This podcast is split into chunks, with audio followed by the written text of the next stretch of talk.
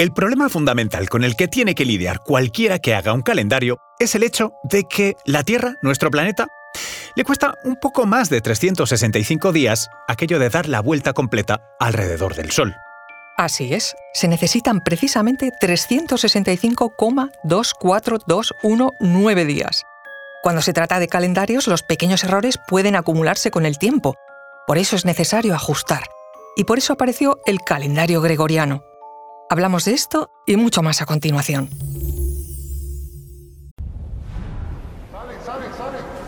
Conoce mejor al equipo que protege nuestras costas.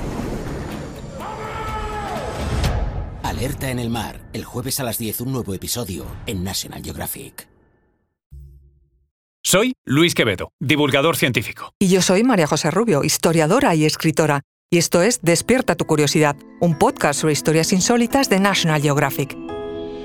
Y recuerda, más curiosidades en el canal de National Geographic y en Disney Plus.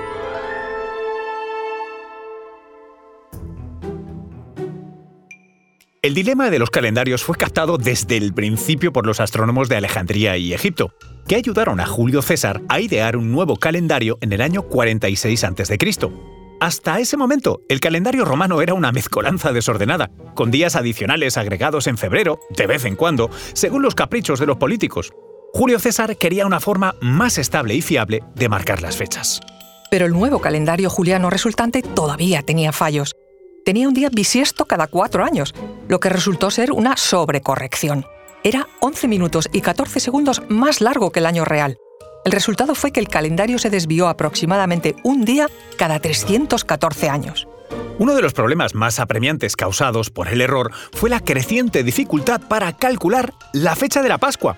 Era algo importante, porque el concilio de Nicea, en el año 325, había decretado que la Pascua debía caer en el primer domingo siguiente a la primera luna llena después del equinoccio de primavera, es decir, en el 21 de marzo.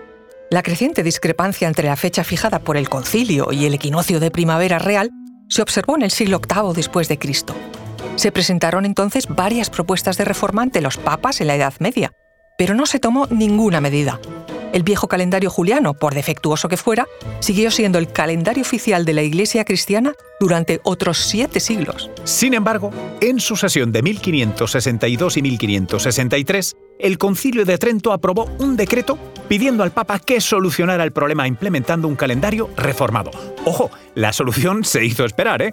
Fueron necesarias otras dos décadas para encontrar un arreglo adecuado e implementarlo.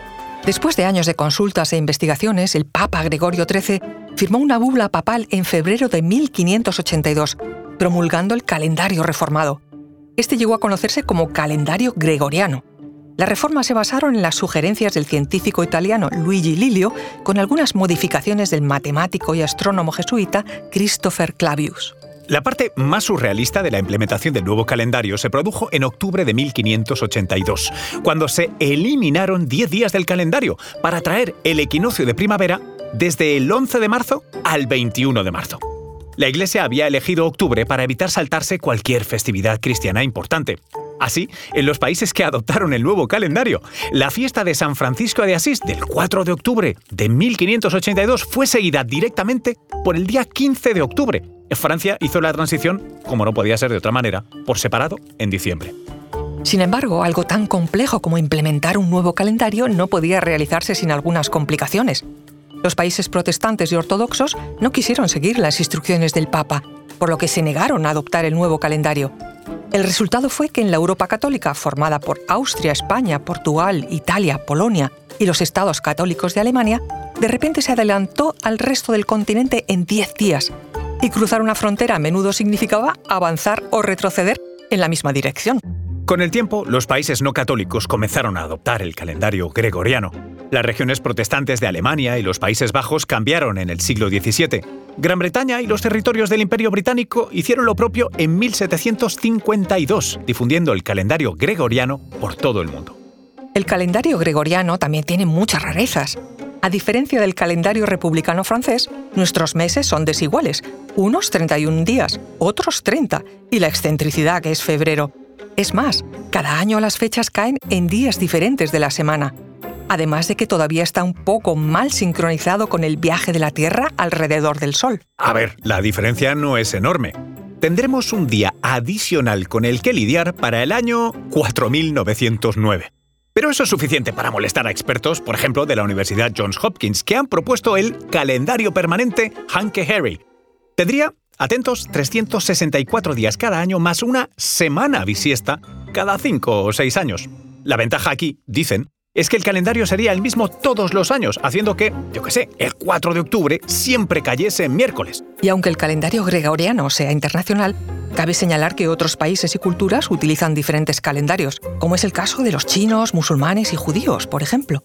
Pero esa es otra curiosidad distinta. Recuerda que Despierta tu Curiosidad es un podcast sobre historias insólitas de National Geographic. Disfruta de más curiosidades en el canal de National Geographic y en Disney Plus. Ah, y no olvides suscribirte al podcast si has disfrutado con nuestras historias.